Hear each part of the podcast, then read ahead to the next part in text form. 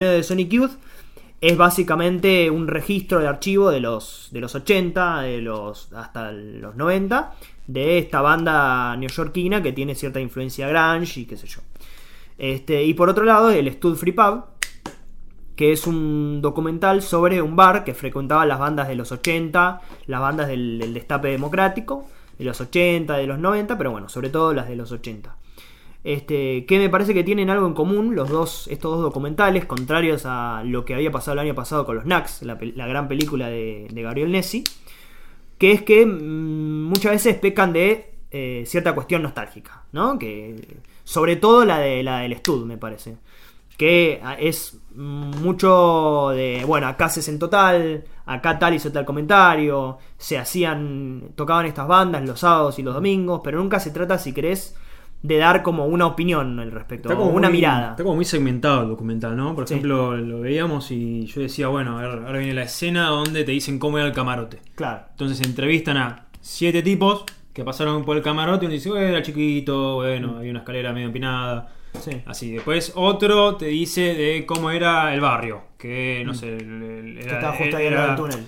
Sí, pero era, era recién el después de la dictadura y los, los policías los, los, paraban solo por eh, uh -huh. andar por la calle. Es como un cúmulo de anécdotas, un poco la, sí, la película. Y lo que tiene es eh, utilización de cuatro o tres este, elementos que son las entrevistas a toda esta gente que estuvo relacionada con este lugar. Uh -huh. eh, como una especie, de imágenes de, como de, de diseño gráfico sí, como para como darle cierto estilo. Es como un efecto de postproducción que como que rompe la imagen a propósito, ¿no? Que claro. creo que un poco es, es, si querés, coherente con el, con el tipo de, de, de vida o de, de, vida nocturna que planteaban esas y también bandas. es usado como ¿no? separador. Y después hay otra situación que es este la parte por ahí más documental dura, que es de los, los, los que fueron los este, creadores del bar, los dueños. Los dueños sí van al lugar donde está ahora. Sí, que es como exacto. arranca el, el, documental y un poco también termina, ¿no? Sí, exacto. Y lo que pasa es como que no, no hay casi ningún esfuerzo en, en, unir ninguna de estas vías. Claro. Es como, por ejemplo, en una ficción vos tenés, bueno, yo hago algo con el color, que eso condice con el montaje. No sé, si hay un color muy fuerte, bueno, hay por ahí un montaje que es muy este, rápido entrecortado. No sé, un ejemplo medio banal que se me ocurre ahora. Pero para mostrar que hay, que justamente hay dirección a un lugar. Uh -huh. Este, en este caso hay dos o tres momentos donde se intenta relacionar la. Porque también hay imágenes de archivos, perdón, era lo, lo otro que me olvidé de decir. sí, y también hay, hay, imágenes eh, filmadas de, como ficticias que pretenden ser reales. Mm. No sé si, si, te acordás, que hay como soda. gente tomando. No, hay, hay, como gente tomando, gente fumando en un bar, pero que claramente no es, claro, digamos. Y pretende ser como un recuerdo de esa época. Claro. ¿sí? Y por ejemplo, hay, o sea, es como si fuese apenas simpático cuando las anécdotas son simpáticas. Claro. Por ejemplo, hay una anécdota de que hubo un casamiento ahí mm. en el pub y bueno, es como simpática. Y eso después te lo cuentan los entrevistados y después lo ves en imágenes de archivo que te ponen, o sea, Spinetta diciendo eh, feliz, sí, feliz, sí, feliz, sí, ojalá, ojalá, sean felices y demás. Ahí ponele que hay un mínimo intento, después hay una entrevista con Sumo que también se hace algo similar, donde el entrevistador comenta cómo fue la entrevista y vemos la entrevista. Mm y donde se puede hacer cierta comparación o contraste entre bueno, lo que dice y lo que quiere decir con lo que se, se, filmó. Pero después de eso es un documental muy anecdotario, ¿no? Sí, sí, sí, sí. Este, y bueno, por respecto del de Sonic Youth, creo que pasa algo, eh, si querés, eh, similar en términos de nostalgia, pero también, el, digamos, segmentado. O sea, es muy segmentado el documental en el sentido de que son básicamente como esos videos de, de YouTube o, o, esa gente que filma los recitales en los, los, eh, los, recitales con celulares, pero con una calidad mínimamente aceptable, el sonido muy saturado, aparte me parece que el sonido de la sala estaba subido al palo a propósito, y aparte una banda que no se caracteriza por tener un sonido muy armónico, ¿no? Es una banda muy, muy específica, es una, sonida, una banda muy ruidosa, que a mí particularmente me gusta mucho, no soy el más fanático, pero admito que es una banda, eh, digamos, no te digo para pocos, pero es una banda como con ciertas peculiaridades eh, acústicas.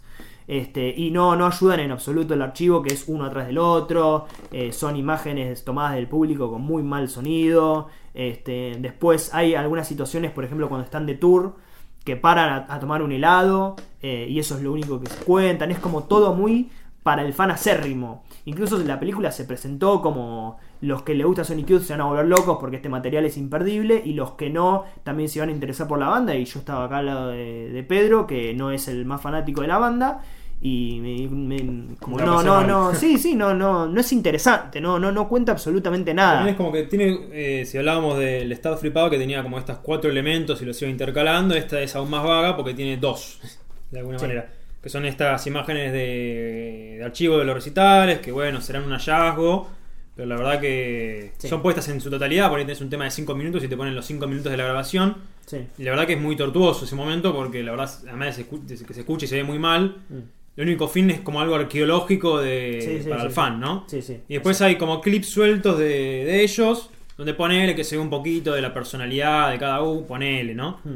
Pero es muy, este, no sé, un clip de que le hicieron una, entrev- una entrevista cuando fueron a Rusia.